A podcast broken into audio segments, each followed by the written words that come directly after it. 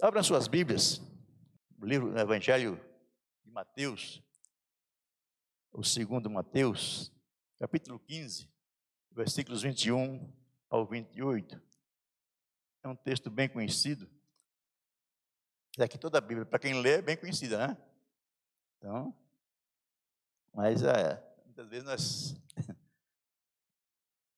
Alguns textos nós pregamos mais, outros menos. Né? Mateus 15, a partir do versículo 21 ao 28. Diz assim a palavra do Senhor: Partindo Jesus dali, retirou-se para, para os lados de Tiro e Sidom. E eis que uma mulher cananeia, que viera daquela região, clamava: Senhor, filho de Davi, tem compaixão de mim. Minha filha está horrivelmente endemoniada. Ele, porém, não lhe respondeu palavra. E os seus discípulos, aproximando-se, rogaram-lhe: Despede-a, pois vem clamando atrás de nós.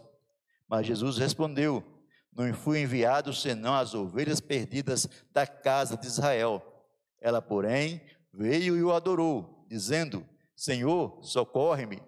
Então ele respondendo disse: Não é bom tomar o pão dos filhos e lançá-los aos cachorrinhos. Ela, contudo, replicou: Sim, Senhor. Porém, os cachorrinhos comem das migalhas que caem da mesa dos seus donos. Então lhe disse Jesus: Ó mulher, grande é a tua fé, faça-te contigo como queres. E desde aquele momento, sua filha ficou sã. Senhor Deus, te louvamos pela tua palavra, Pai, te pedimos agora, Senhor, venha falar aos nossos corações, é que eu lhe peço, em o nome de Jesus. Amém. Vencendo barreiras impostas. Jesus, no último ano do seu ministério, ele procurou evitar as grandes cidades, as aglomerações, para que pudesse orientar os seus discípulos de forma mais particular. E também evitar as discussões, né? discussões infrutíferas que ele tinha com os saduceus, com os fariseus, discussões que não levavam para lugar nenhum. Apesar que hoje essas discussões né, nos ajudam bastante a entender um pouco a palavra do Senhor. Mas naquela época não levava para lugar nenhum. Então Jesus queria deixar essas, essas discussões para lá porque ele queria focar nos discípulos, focar não na multidão, mas naquele grupo pequeno que queria fazer a diferença no mundo. Queria fazer a diferença né, para outras pessoas. Ele precisava treinar esses discípulos. E nesse momento, Jesus se retira para a região não judia, né, que era a região da cidade de Tiro. Tiro era localizado na Fenícia, hoje é o atual Líbano hoje. Então, era localizado lá, e, e naqueles dias é, a Fenícia era dominada pela Síria. A Síria que administrava aquele lugar. Na verdade, quem dominava tudo era o Império Romano, né? e a Síria administrava a Fenícia também. Então, é por isso que o povo era chamado de Sírio Fenício. Né? Quem nascia lá era, tinha esse, esse nome, essa denominação. Não era comum os judeus procurarem essas regiões.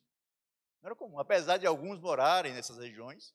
Né, quando os judeus saíram da Babilônia, eles se espalharam. Se espalharam pelo mundo inteiro, pela Europa, né, pela, pela Ásia, muitos países. Né, e nessa região havia judeus. Mas eles não eram benquistos, assim como eles também não gostavam dos gentios. Então era uma via de mão dupla. Né? Uma via de mão dupla. Mas não era comum. Então Jesus ele resolveu ir para Tiro, né, para a região de Tiro, não propriamente Tiro, e lá encontrou uma casa onde ele pudesse ficar. Diz a Bíblia que ele queria um lugar que ele pudesse ficar, lá em Marcos fala isso, né? um lugar onde ninguém o encontrasse, onde ninguém o achasse. Né? Marcos fala aqui, né, que nessa casa é uma casa para que ninguém soubesse que ele estava lá.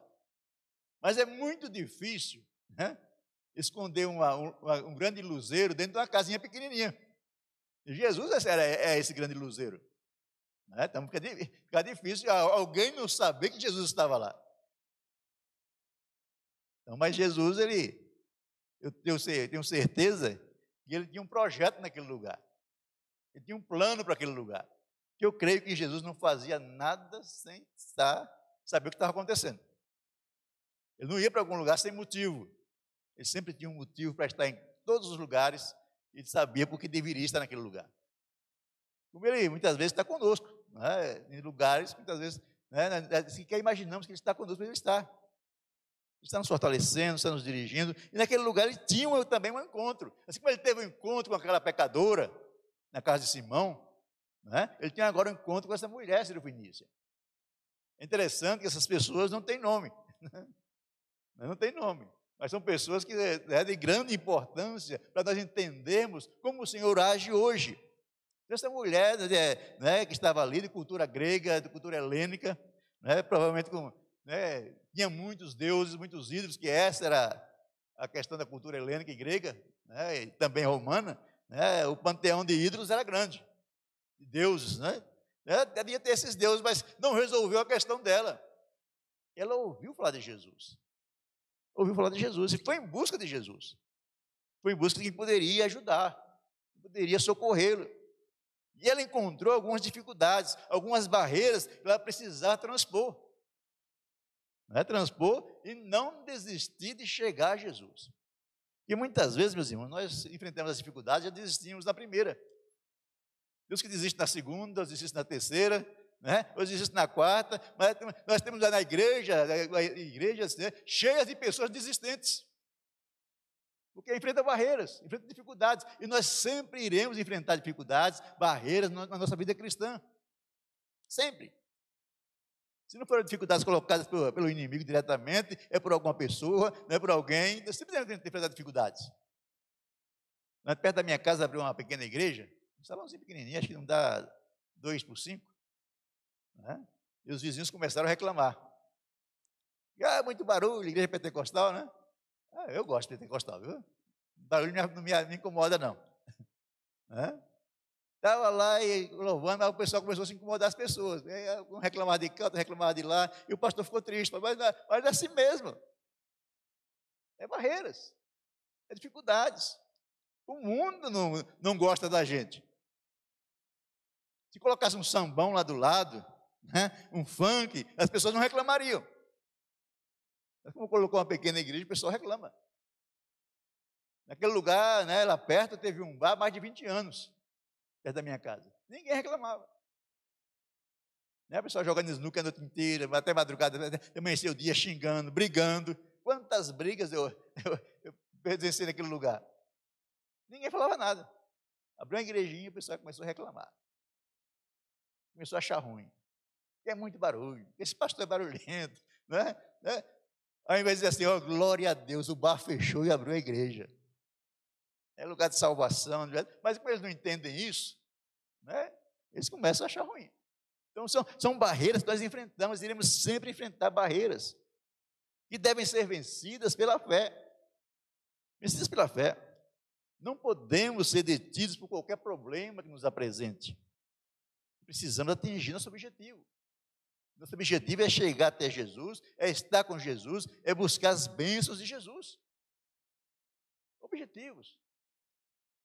A impressão que eu tenho que parece que os cristãos estão perdendo esse objetivo de, de buscar o Senhor, de, de, de, desejar a presença do Senhor, desejar ser cheio de Espírito Santo. Eu tenho desejado cada vez mais. Fazia algum tempo que não orava em línguas. Eu tenho buscado retornar a esse dom. E quando, no momento mais difícil da minha vida, foi quando eu orava em línguas que eu era fortalecido e renovado. Eu precisava da, da graça do Senhor, ia para o meu quarto, fechava a porta ali, eu orava até, né? Chorava, falava com o Senhor, e quando saía de lá, saía renovado para enfrentar mais uma batalha. Então resolvi né, voltar a, a buscar os dons do Espírito Santo para a minha vida. Eu decidi. Não, preciso voltar a falar, orar em línguas, falar em línguas estranhas, eu necessito disso.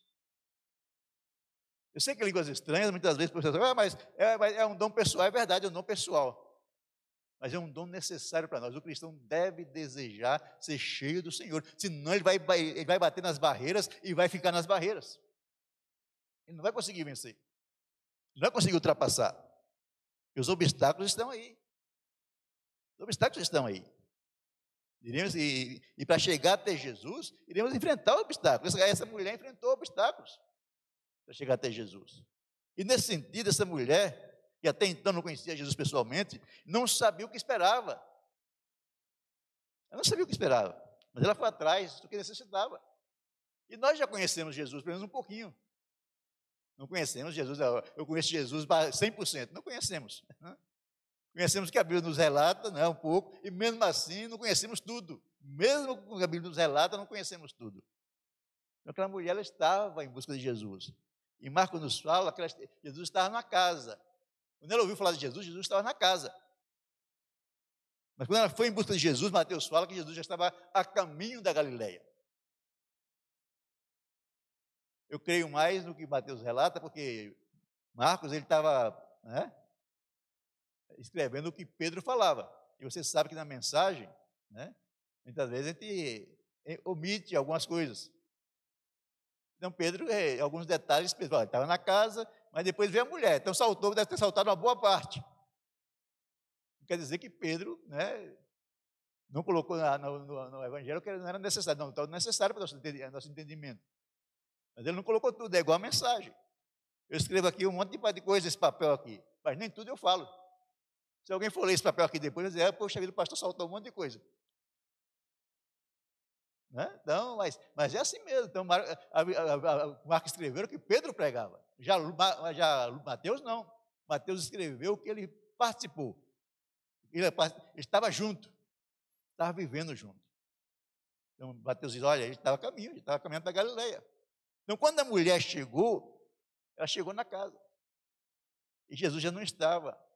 Então, o que nós aprendemos com isso? Em primeiro lugar, não devemos considerar como vontade de Deus os nossos desencontros. Não é porque você foi no lugar e não encontrou a pessoa que você achava que deveria encontrar, e essa foi a vontade de Deus. Não. Ah, eu fui na casa do fulano visitar ele, né? ia fazer uma visita para ele, mas cheguei lá e ele não estava. Então, não é da vontade de Deus. Não, a vontade de Deus talvez que você vá outro dia para encontrar com ele.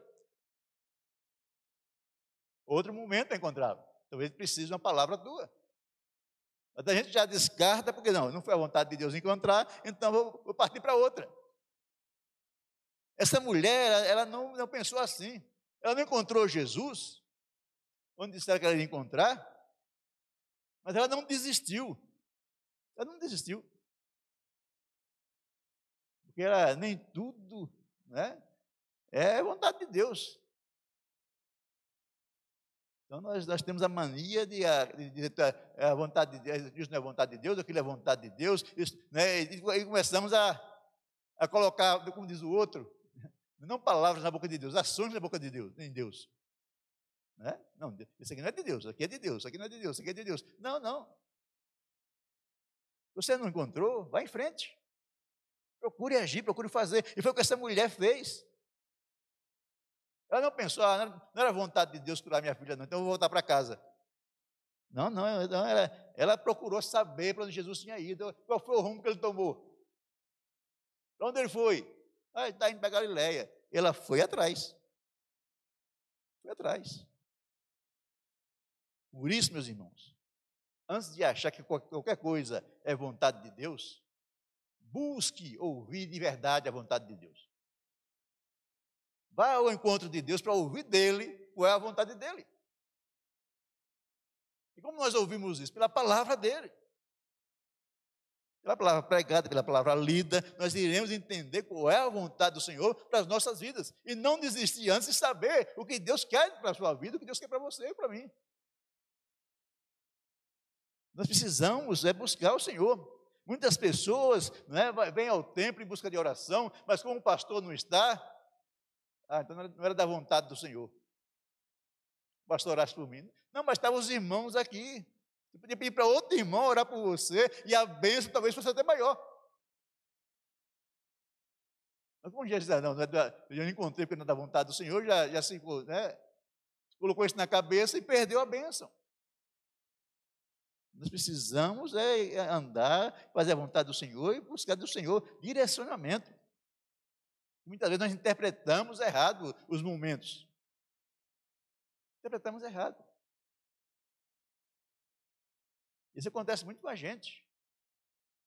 Um tempo eu estava orando ao Senhor para fazer algo, e orava, e orava, buscava o Senhor, mas na verdade não era a vontade de Deus, era a minha vontade, né? Eu orava, eu orava, e as coisas começaram a dar certo, começaram a ir do jeito que eu queria. Falei, então é vontade do Senhor, está tudo certo. Só que no final deu uma, uma, uma reviravolta, deu tudo errado. Na verdade, Deus não estava nesse negócio. E quando eu estava no lugar lá, né, achando que estava tudo certo, ele falou para mim: O que você está fazendo aqui? Ah, senhora, eu orei. Pode voltar. Pode voltar. Eu achava que era a vontade do Senhor, e não era. Não era a vontade do Senhor. Nós precisamos saber de verdade qual é a vontade do Senhor, antes de interpretar coisas ou momentos achando que é a vontade do Senhor ou que não é a vontade do Senhor. Nós precisamos tomar cuidado. Essa mulher nos ensina né, que, que não encontrar Jesus não quer dizer que eu não deva ir atrás de Jesus. Ela não encontrou na casa, mas ela foi atrás. Ela tinha um motivo para ir atrás de Jesus. Muitas vezes nós temos motivos para buscar Jesus. Mas porque houve um desencontro, nós desistimos. Desistimos, né? Então nós devemos ir e perguntar para o mestre né, se é da vontade dele ou se não é. Então, nem tudo, não considere tudo, né? Vontade de Deus ou não, é, ou não vontade de Deus. Porque você se desencontrou em algum momento. A segunda coisa, precisamos saber a quem estamos buscando. Quem é que você está buscando? Ela não estava atrás de qualquer pessoa, aquela mulher não estava atrás de qualquer pessoa, ela estava atrás de Jesus. Muitas vezes nós estamos atrás de pessoas.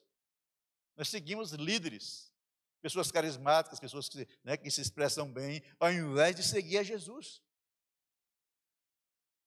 Então nós devemos tomar cuidado, precisamos saber quem é que nós estamos buscando. Eu estou buscando é o pastor fulano de tal, né, aquele pastor lá né, é, é o top. Não, eu tenho que buscar Jesus. Buscar Jesus. Não é o pastor, não é o irmão, não é outro irmão, é Jesus. Então, aquela mulher sabia quem é, ela estava buscando. Ela sabia quem queria encontrar. Por isso encontrou. Quem não sabe o que encontrar, não encontra nada. Você não sabe o que quer, vai encontrar o quê? Então precisamos saber o que nós queremos. Saber o que nós queremos. Ela, ela, de alguma forma, ela soube né, que Jesus poderia libertar a filha dela. Como Jesus era conhecido, as notícias vão longe. Né? Ela ouviu falar de Jesus. Então, ele, pode libertar, ele pode fazer. Então, ela sabia quem era Jesus de verdade. Então, ele estava buscando quem ela sabia quem era. Sabia que Jesus era o rei de Israel, sabia que era Jesus era ungido de Deus, sabia que Jesus era o filho de Davi, sabia que Jesus era o Senhor. Ela sabia. E quando ela chegou para Jesus, falou: Senhor, filho de Davi, tem compaixão de mim. Quem deu essa informação para ela? Ela deve ter tido essa informação em algum lugar.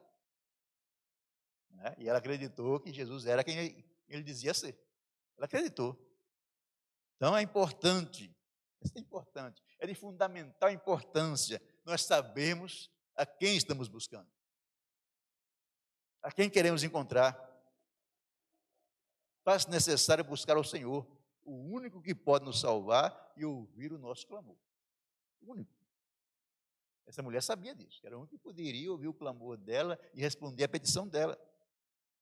E a quem nós estamos buscando? Tem muitas pessoas dentro da igreja que não sabem a quem está buscando. Não sabe. Precisamos saber. Precisamos desejar andar com o Senhor. Servir o Senhor, é buscar a presença dEle. Uma terceira coisa que nós aprendemos nesse texto: o silêncio de Deus não é motivo para desistirmos. Diz que Jesus não, dirigiu, não, não lhe dirigiu palavras. Ela vinha atrás clamando e Jesus não falou nada. Não dirigiu palavras. Eu sei que é uma coisa dura, uma coisa difícil, quando você está orando, clamando, buscando o Senhor e Deus está em silêncio. Eu sei disso. Eu acho que eu, eu, muitos irmãos sabem muito bem disso. Como é difícil você estar tá ali clamando ao Senhor, buscando a face dele, e Deus não te dirigir palavra nenhuma. Você não ouve, né, como diz lá, nem, nem por urim, nem por tumim. Não ouvi nada. É uma coisa complicada. Você lê a Bíblia, Deus não fala com você. Você ora, Deus não fala com você né? e você fica desesperado querendo ouvir a voz de Deus em algum lugar. O que alguns fazem? Vai, atrair, vai em busca de profetas. Ele termina levando a profetada. Né? Isso dá, isso dá mal. Isso dá mal. Nós precisamos né, não desistir. Deus não falou com você, tá, Deus está em silêncio. Continue buscando. Continue clamando. Continue clamando. Porque as, a, a falta de resposta às nossas orações não deve ser barreiras para a nossa fé. Nós temos que transpor essa barreira. Que transpor essa barreira. Eu tinha orado por alguns motivos há muito tempo. Há muito tempo. Mas eu sei que eu preciso continuar orando. Preciso continuar orando, não posso desistir. O único meio de transpor essas barreiras é buscando a face do Senhor, a presença dEle. E o silêncio de Deus é uma prova. Nós precisamos mostrar até que ponto nós estamos dispostos a ir para ouvir a voz do Pai. Até onde você está disposto a ir para ouvir Deus falar com você.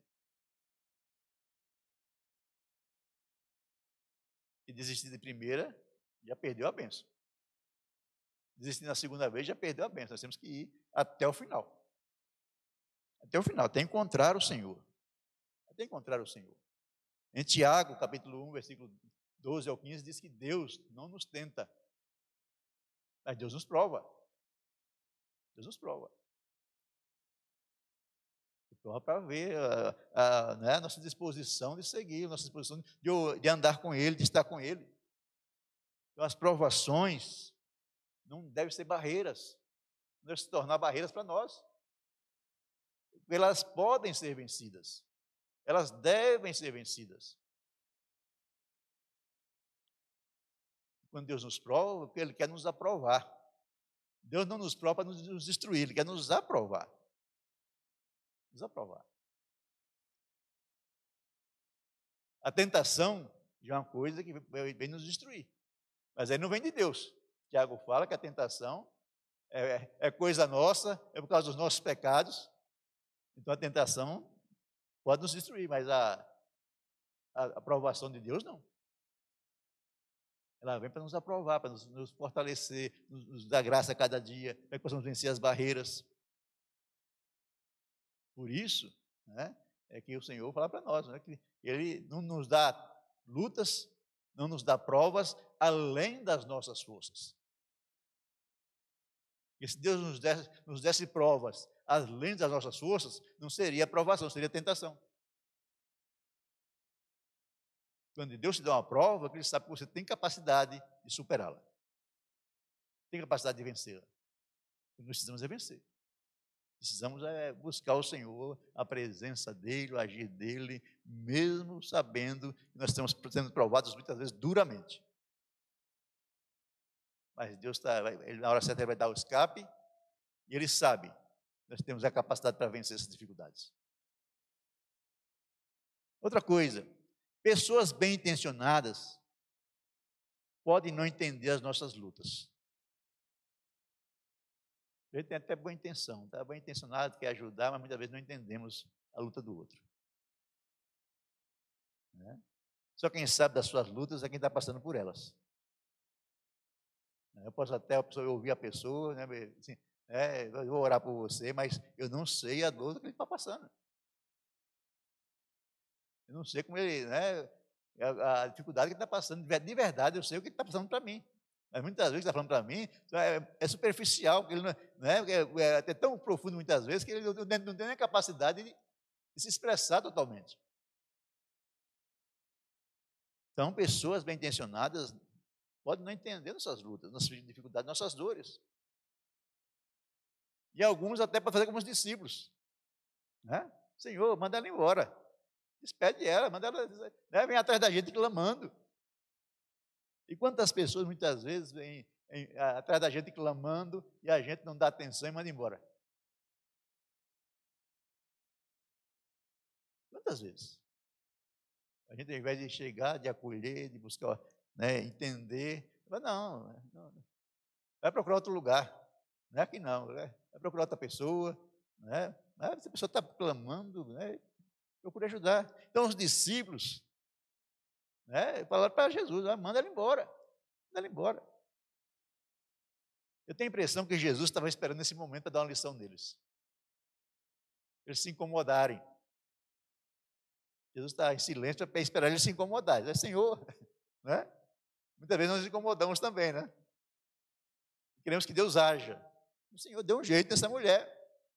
Então, o incômodo dos discípulos foi o motivo para Deus agir, para Jesus agir, para Jesus parar, Jesus conversar com aquela mulher. E quantas vezes nós ficamos incomodados com as pessoas, meus irmãos? Quantas vezes? Ao invés de socorrê-los, ao invés de atendê-los, a gente fica incomodado e manda embora. Ainda falamos assim, graças a Deus foi embora. Dizia assim, puxa vida, não devia ter feito isso. Né? E a pessoa está incomodando. Incomodando, mas Jesus, ele é diferente. Ele é diferente. Porque ele conhece a nós. Ele sabe das nossas dificuldades. Ele sabe de verdade das nossas dores. Ele sabe de verdade das nossas dores. E foi exatamente esse momento que Jesus parou. Mas Jesus, ao invés de trazer para perguntar àquela mulher o que ela estava precisando, Jesus declara a missão dele para ela.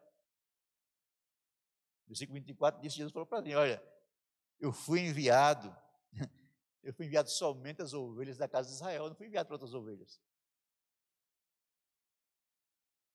Mas ela ouviu isso, ela, ela, ela não, não se preocupou com isso, não. Ela simplesmente correu aos pés de Jesus e o adorou.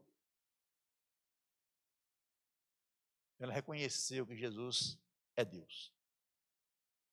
Jesus é Deus. Palavras duras também não devem nos fazer recuar. Quantas pessoas recuam da vida cristã porque o pastor trouxe uma palavra dura? Uma palavra de repreensão, uma palavra de correção. Muitas vezes até em amor, querendo que a pessoa se conserte, se acerte, mas a pessoa pegou isso e, né, e ficou doído, ficou dodói e foi embora. Essa mulher podia se ficar doída também com Jesus e pegar, ah, Senhor, não vou, vou embora também. Não, ela, ao contrário, ela, ela foi aos pés de Jesus, ela se prostrou aos pés de Jesus. Senhor, socorre-me. Socorre-me, Senhor. E Jesus, ao invés de dizer para ela, tudo bem, vou te socorrer, ainda deu outra palavra mais dura ainda. Mas mesmo assim, ela permaneceu ali, clamando ao Senhor. Mas sabe de uma coisa? Jesus tratou essa mulher com mais brandura do que os discípulos, que os judeus?